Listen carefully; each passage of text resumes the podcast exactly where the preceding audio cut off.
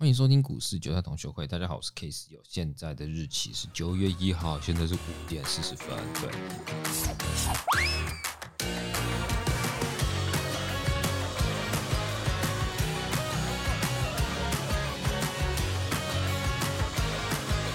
今天有点晚，没有啊，因为我们公司的录音室在做那个嘛翻修，然后有新的东西进来，所以等他弄完我再进来。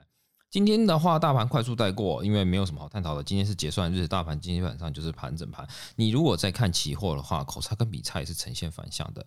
有趣的就是贵买啦，有趣的真的是贵买，因为贵买的话，你可以发现它收一根大红棒，呼应之前前面提到的投信，它准备要做结账的动作，那内资的股票会相对活跃。而如果你是偏向有点全职性的股票，吃加权的话，那你就要小心点了，因为。加权并没有比贵买还强哦，这是要值得注意的。好，近期有人开始问一些股票，那我也会用我的观点去观察。那当然，有些人会开始用一些基本面来跟我做询问，或者说筹码面、形态面，我都 OK。但是我必须还是老实承认，叫我是个投机人。从 Parkes 前面一第一集开始到现在，大家应该也知道我是个投机客。我偏向于形态跟筹码去做分析，我对于基本面并没有那么的有信仰哦。因为我的认知就是好公司不一定好股价，坏公司也有好股价的逻辑去分析，再加上没有一个法律签订说基本面好就一定要涨股票的，股票就一定要涨的，没有吧？没有吧？我在台湾是没看到这个法律啊，所以呃以这个为前提的话，我要知道是筹码面是比较现实的，有买跟有卖，股价是更现实的，因为它就是真的拉上去了，真的来到一百块了，真的来到一千块了，它就真的在那里了。我相信的是这个，我相信。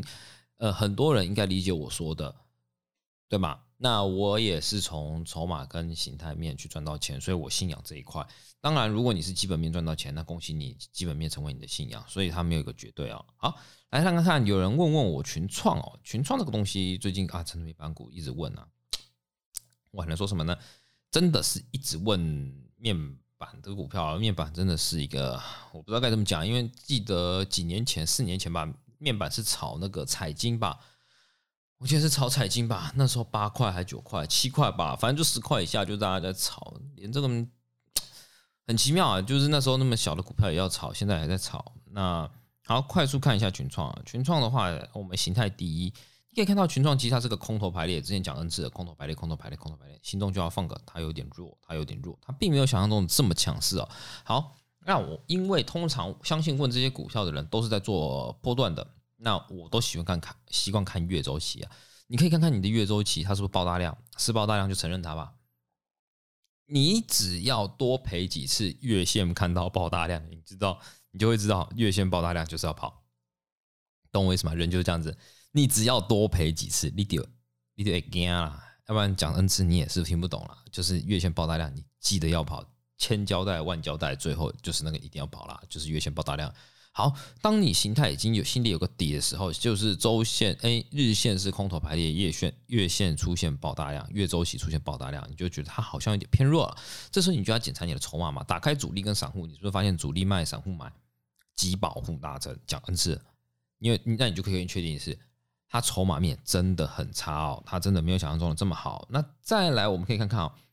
那个群创，它在二零一九年的十月十八号有实施一次库藏股。那我的习惯就是利用库库藏股去抓回它的公司派，所以你可以往前去看那个周期，你有你会发现有一个分点的叫做兆丰竹北，它刚好在库藏股的时间进行大买，然后库藏股上面写说他买了二十四点一万张，新闻大概看看，但是他反正就二十几张，刚好对应到兆丰竹北他买了。二十一万张，当然中间可能有人卖，有人卖嘛，所以他就对，就是差不多，所以我就可以合理怀疑，它这个分点就是一个公司派的分点哦，这是一个公司派的分点，但近期它并没有太大动作，也就是说，公司派对于目前股价下跌没有太大的看法。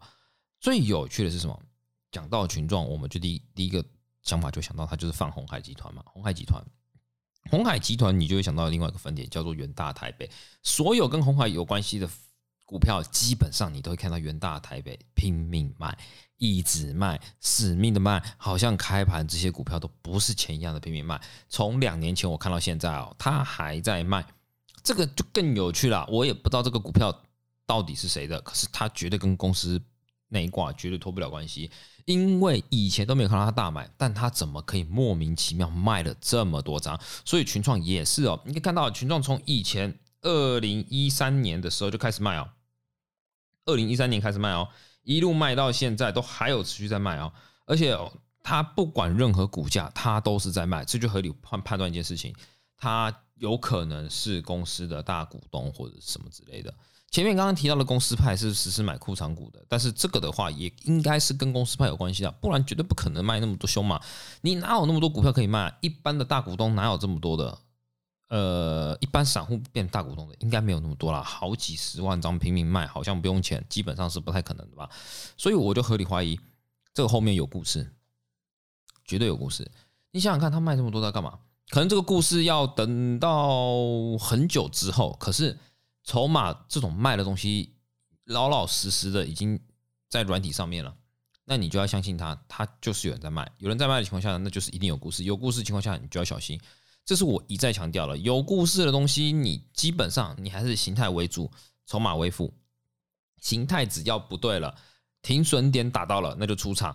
筹码面是告诉你什么原因，谁在卖导致它变空头排列，谁在买让它变成多头排列，谁在买让它这一根长红。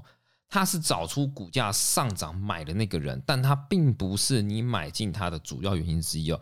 因为有时候你会看到筹码烂，但还是往上喷嘛。那以这个前提下怎么办？还不是继续做？因为形态为第一，筹码为第二嘛，技术为第三。技术就所谓技术指标。当然，现在我是不太看技术指标的，因为我觉得技术指指标并没有让我觉得交易变得更简单，而是我单纯看筹码突破，我哎看形态突破我就进去。跌破我就出场，我就让它简单化到个极致哦。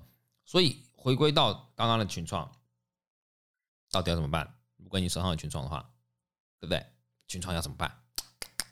你你如果停损点打到，你就出场嘛，千交代万交代，只要你想通这一天，你的交易会变得很轻松，跟呼吸一样。我说的呼吸不是简单的意思，是很没有压力感，因为只要打到了，只要觉得不对了，我就出场嘛。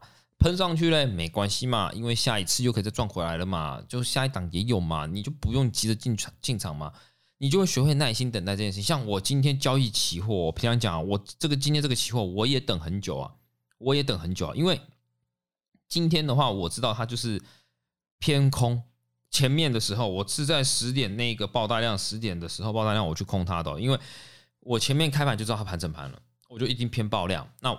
盘整我就看我要怎么做嘛，我就想要等它拉高去空它，所以我就是在十点多的时候拉高去空它，到均价线就赚个五十几点，我人就出场了，我就不想玩了，因为我知道今天的盘整盘玩久了绝对会出事情啊，所以我自己对于耐心这件事情哦，你一定要有一定的拿捏程度，不是每一笔交易你就看到就像疯狗一样啦啦啦进去进去就想交易啊，你这样交易下来，你会遇到另外一个情况叫撞墙期，然后你手会他妈的有够痒。干，你又觉得说靠我背后，我今天不下单，我什么手超痒。可是上我现在交易次数已经还到一天一两次哦，可能跟我上班有关系啊。那我会觉得说啊，好累哦，不想那么累了，干嘛那么累？再做别的事情吧。好了，那今天的节目到这里啊。如果有任何问题，可以在下方留言，或者是私讯 TikTok，或者是留言在 Podcast 下面。那觉得这个节目不错，帮我留言五颗星。那今天先这样子哦，拜拜。